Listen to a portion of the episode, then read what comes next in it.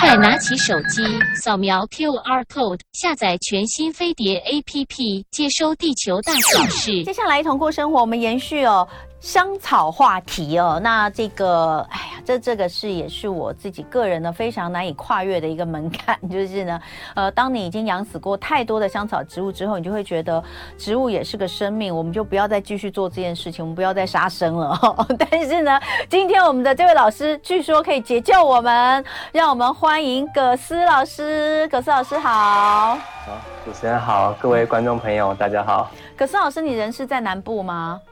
对，我在屏东。你在屏东，对，所以老师今天呢是用视讯连线的方式来跟我们聊聊天。那老师有一本书叫做《葛斯的香草植物课》，对不对？现在就是您家画面上看到的哈这一本书。那另外呢，葛斯老师呢，他还有一个 YouTube 频道哦，葛斯怎么种哦，这个听起来就是显而易懂哦。那呃，要来讲讲葛斯老师，我觉得你真的好厉害，我都我都不晓得。园园园艺方面，其实还可以有硕士的学位可以攻读哎。哦，对对，老师，我我介绍一下葛思老师哦。葛思老师是平科大农园生产系硕士毕业哦。哎，你你你从高中就开始种香草植物，为什么？是自己喜欢，还是家里面有这样的环境？哦，就是因为我自己也很有兴趣，哦、所以我从高中那时候就确定，我这辈子就是要。走跟植物相关的领域，真的假的？好特别哦！嗯，对，所以我大学和研究所都是读农业相关的科系，嗯、就是因为兴趣的。嗯，哎、欸，你为什么会开始对于种东西有兴趣啊？哦，其实一开始也是因为香草而入坑的。嗯，就是因为就是闻到那个香草它的气味，觉得很香。嗯，然后就想说要自己种种看。但那时候一开始是新手，所以也不太会种，所以也是就是挂掉了很多盆。嗯，但是后面啊，就是因为也是因为兴趣的关系啊，所以我就到那个香草的农场啊去打工啊，嗯、然后也去读读大学研究所嘛，嗯、所以就是相关的经验就累积起来，所以到后面就是比较能够驾轻就熟。嗯、那后来我就想说，那既然我有这方面的栽培经验和能力，那我希望我也希望能够帮助。就跟我一样，就之前有遇到那些问题的人。嗯，好，所以哦，在老师的这个葛斯怎么种的 YouTube 频道里面，他是用缩时摄影哦，实验对照记录植物的生长，分享哦，新手能够在呃几分钟内带走绿手指多年的栽培秘诀，是真的可以吗？哈，几分钟之内，因为呃缩时摄影。我缩时摄影，你就可以很快的就看到，就是它在这个整个栽种的一个情况的对照跟改变哦。所以这个是呃老师的葛斯怎么种的 YouTube 频道。那粉砖老师在 FB 也有，对不对？葛斯啊，大家一样可以去搜寻葛斯怎么种。但是我们就讲回来，讲到香草，因为你说你一开始也是这个呃，也是死了很多植物啊。一开始香草植物，那你现在绝对不是只有种香草植物，你什么植物都种嘛，对不对？都都也都种的活嘛？那那对呃，客观来说，我觉得真的要客观来讲，你觉得香草植物到底好种还是不好种？好，那个香草植物的难度应该这么形容，有点像是在台湾养法国斗牛犬。法国斗牛犬它是来自于法国的地方，嗯、那法国比较冷啊，像普罗旺斯有没有？那个是比较冷的地方。好，那它在台湾的话就有点适应不良。因为他比较喜欢冷的地方，但台湾太热了。嗯，其实香草也是一样。嗯，像说薰衣草、迷迭香，大家很喜欢种的这些香草植物，都是来自于温带地中海地区。嗯，那所以很容易就会不小心就会挂掉。嗯，那我一开始也是因为并不了解这一部分，所以就是会选一些温带的香草植物来种，那在台湾就会很难适应。哦，对。所以你说的这个意思是说，我们应该选择适合台湾栽种的香草植物吗？对，嗯，好，这个话可以分两个方向，嗯，就是假设说，呃，你今天还没有开始养那只法国斗牛犬，嗯，那你可以选择领养一只台湾土狗，嗯，那它对台湾的适应性就会比较好。对，所以说相较于刚才讲到那个薰衣草、迷迭香啊，可以考虑种像九层塔、紫苏。薄荷或香茅，嗯，嗯，这类呢，就在台湾的餐桌上就会看到的，哦，或者在泰式料理会看到的，那他们就是比较能够适应呃比较热的天气，就台湾的天气这样子。嗯，对。那或者是说，呃，如果你已经种了，就你已经养了那只法国斗牛犬的话，或者你也种了迷迭香，那我会建议你啦，就因为现在太阳太大了，就是适当的帮它遮阴，不要让它能够中午的时候直射阳光，它就比较不会因为高温然后不小心就过世这样子。嗯，老师刚刚的这个比喻很有趣。那呃，你你教大家这么久了，你一定。最这个最知道，不管是新手，呃，这个新手入门者，或者是这个像我一样的黑手指，这个最常碰到的问题，或是觉得最难解决的问题，是不是可以跟大家这个稍微分门别类一下？好，那最常被问到的大概就是分两类，嗯，第一类呢，就是刚才有讲到的，因为台湾太热了，对，所以如果他要在台湾种比较喜欢冷的那些香料植物，要怎么种？嗯。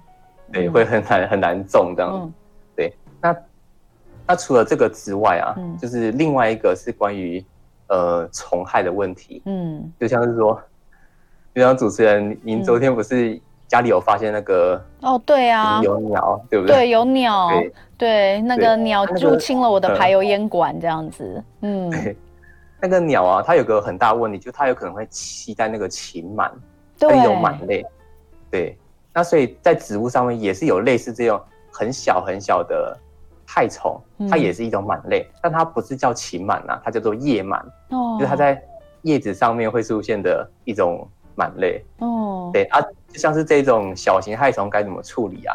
那就是大家很常会私底下私信问我的事情。哦哦，我都我们还没有到那个阶段，因为他们都死了，你知道，所以。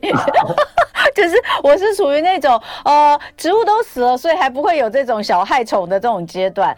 就是光是对我来说，就是哎，到底什么要晒太阳，什么不要晒？因为有的又说要要要要有这个适当的阳光，但不能直照。那有的要水多，有的要水少，烦死了。所以就觉得怎么每一盆，就我发现就是，比如说我买了一次买了四盆五盆，但是好像不能不能用同样的方式照顾，对不对？就是像老师刚刚有讲到的，它的它适合台湾的跟不适合台湾，你就不能用同样的方式照顾。所以呃，然后最最不能理解的就是，常常前一天看起来还好好，怎么一个晚上睡起来他就垂头丧气？我想说，我昨天到底做了什么？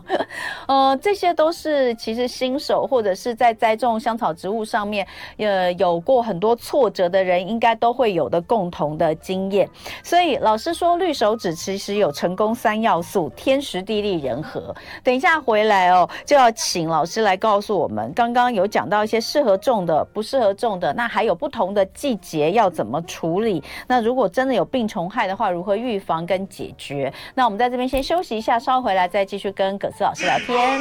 今天礼拜三第二小时，一同过生活，我们来抢救黑手指的香草人生哦。那在呃屏东跟我们视讯连线的是农学硕士园艺师。是葛斯老师，葛斯老师刚刚有提到这个呃最常问到的这些问题，一个呢大概就是不适合台湾种植的香草到底应该怎么种啊？那呃真的不是买来的香草通通都可以呃。同样的模式，同样的方式去对待。好，刚刚有人讲到，我们有这个朋友聊到说，哎呀，这个植物比小孩还难养啊。哎，其实应该这样讲，小孩我们也是要这个呃有教无类，对不对？就是就是不是每个小孩都能用同样的方式去教导，同样植物也没有办法。虽然他们统称香草植物，但是好像种起来的照顾方式差很多。那另外一个就是有虫。那像刚刚也有我们 YouTube 上的朋友问到，就是说。香草一定要施肥吗？因为施肥就容易有小虫，有小虫真的很怕很困扰。那这些问题我们待会都请葛斯老师一起来呃回答。那首先很快的哦，我们再来讲一下，如果今天是新手入门，或者是像我这样的黑手指，我要血齿的话，你能不能够建议什么样的香草植物是让我种了之后我会很有成就感的？好，那既然刚才讲到那个东，就是台湾餐桌上可以看到的东西，像是九层塔、紫苏、薄荷、香茅，嗯，嗯对，这这几种都是比较能够适应台湾比较热的气候的。嗯，所以可以先从这几个开始。那他们的照顾方式也都一样吗？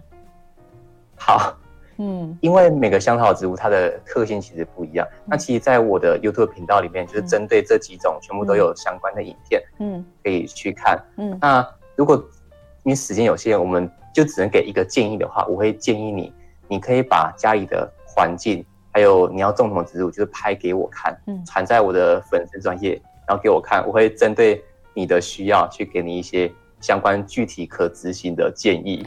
哇，老师，你这个开了一个你会累死你自己的门呢，居然叫大家拍给你看，然后你会给他建议。可以。哎，你有特别提到家里的环境，这个意思是说，真的跟你住宅，比如说阳光啊，或是这些通风这些都有关吗？对，呃，假如说今天是住在像都市来说的话，对，其实很大一个环境限制是光线。哦，对，然后可能有的人就是东晒或者是西晒阳台嘛，或者是整天都照不到光，那那其实他需要去微调的地方是很多的，嗯，像是如果你去花店买植物啊，老板一定会跟你说，就是回去之后照到光，但不要直射，或者是水要可能几天浇一次，对，但是那个东西是没有根据呃个人的环境做调整的，哦，对。哦，所以不是我的错嘛？我觉得也不是，绝对不是。我就觉得我有照你的说啊，为什么他还是死了呢？你知道，每次会觉得其实就是带有一种会养死植物的基因，然后到最后就会觉得我们不要再杀生了哈。所以其实，那我们举一个例来好了，我们就举个例，比如说假设我随便讲讲，假设我家呢，它是南北坐向。好，所以它不会有这个太阳直射的情况。好，然后呢，又像你说的，它是在呃都市里面的大楼。好，那呃这个阳光，就是这这就是不会有阳光直射，但是会有光线哦。那这个而且有很多人住在都市里面，还有个问题就是。他可能根本没有阳台，有些人是根本没有阳台的，对不对？好，那呃，或者是有阳台，可是呢，阳台有一面它其实是被这个，比如说在大楼的这个这个有一面是在大楼的那一面，所以那一面的阳台其实基本上也没有任何光线的哈。那如果像是这样的话，听起来就是光线不算充足的，那可以怎么来呃，就是就是比如说像这样的话，到底它的植物要放在哪里？它不会有阳光直射的。好。那这个话，我觉得是可以从两个方向着手。啊，首先第一个呢，因为这个光线呢、啊，通常香草植物它要半天可以照到阳光，像早上可能八点到十二点可以照到，下午照不到，那这是比较适合的。那如果是刚才讲那个情况的话，它的光线是比较不够的，那就可以选择一些比较耐阴的香草植物，像是鱼腥草。像主持人刚才之前有讲到那个东西，鱼腥草，它是比较耐阴的香草植物。嗯，那或者是说，除了选择刚才讲到像九层塔、薄荷、紫苏这之类的比较耐热的香草植物之外呢，还要搭配一些人为的管理，像是说你的浇水啊，不要一直浇，嗯，因为一直浇之后，它水太多，它会长得比较快。哦，那所以它就会。长得比较弱，嗯，那如果是有控制它的水分，像说等土有点微干再浇水，嗯，利用这样的方式呢，那个植物会长得比较壮，嗯，对，而比较扎实，嗯，那它就会长得比较好，嗯，哎，欸，我在想哦，其实新手入门啊，最好就是一次只要种一种就好了，对。你知道我们有时候会买几盆，因为那个香草植物都在小小的盆子里面买回来嘛，对不对？然后我就会觉得，哎，小小的我买个四盆五盆，可是它真的每一盆，比如说浇水的这个呃方式都不一样。有些就说，哦，你两天浇一次，你就按那个土啊，那个土如果湿湿就可以。有的是说你要浇很多，你要浇到它水一直滴才行哦，什么什么。可是你如果一次买这么多，其实有的时候就会搞不清楚、搞混。除非你回来有贴标签，哦，这是什么，然后他要怎么做，否则的话。我觉得一次先学好一种，好像比较比较适合一点啦。我啦，我真的是一个非常不会种植物的人，我就是那种标准的黑手指，种什么死什么的。我就说我养的东西除了小孩之外没有活过，所有的东西都死了。所以哦，好，那刚刚讲到这个浇水也是一门学问哦。那当然这些东西因为太细目了，所以大家都可以去看葛斯老师的书，或者是上他 YouTube 频道去看哦。呃，会有更详细的解。那但是刚刚有讲。就是说，呃，台湾的气候适合种的香草，你刚刚有说，但是不同季节有差吗？有有差，嗯，呃，台湾主要是太热的问题，对，所以假如说你要种像刚才提到像迷迭香啊，呃，或薰衣草，那你最好是秋天种，嗯，就大概就是这样子的关系啊，就比较需要冷一点的，就是秋天过后再种，哦，那假如说是能够耐热的，那一年四季其实都可以。所以像现在即将进入夏季了，那我们真的就不要再去种那些类似法国斗牛犬的那种那种那个欧洲的植物，对不对？所以就你刚刚说那四种哦，紫苏啦，哦薄荷啦，还有那个迷迭香，对不对？还有九层塔，哎，不是迷迭香，讲错了，哎，对，香茅，迷迭香是属于法国斗牛犬的尊贵的，比较 娇贵，适合法国的那一种啊，欧洲的气候。那那些的话，如果要种，就可能是冬天比较适合，对不对？好，那呃好，那我们来看一下，就是呃病虫害的部分。刚刚有人问到，呃香草植物一定要施肥才能长得比较好吗？好，那刚才有位观众他提的那个问题是说，呃那个肥料放在土面上面会长小虫。对，那通常那种使用的肥料是有机肥。嗯，有机肥呢，它就容易长小虫，因为里面会有一些营养，那个小虫会喜欢吃。嗯，那我会建议你就假如说施肥之后，要先挖个洞，然后把那个有机肥丢进去，再土盖起来。嗯，或者是你可以使用化学的肥料，嗯，在市面上有很多，就它不是有机肥哦，然后它是化学肥料，嗯，那那那种话就不会长小虫，就可以直接就是撒在土面就可以的。哦，所以肥料的选择也很重要。对，没错。那香草的这个有施肥跟没施肥，是不是真的会有差？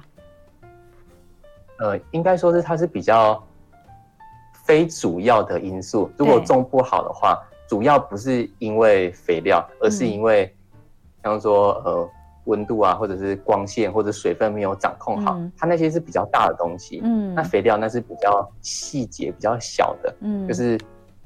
有丝的话会长得更好，但是没有丝它也不会长得太差。嗯，所以应该先把大的东西给掌控好，那其他小的东西可以后续再做调整。嗯，会比较好上。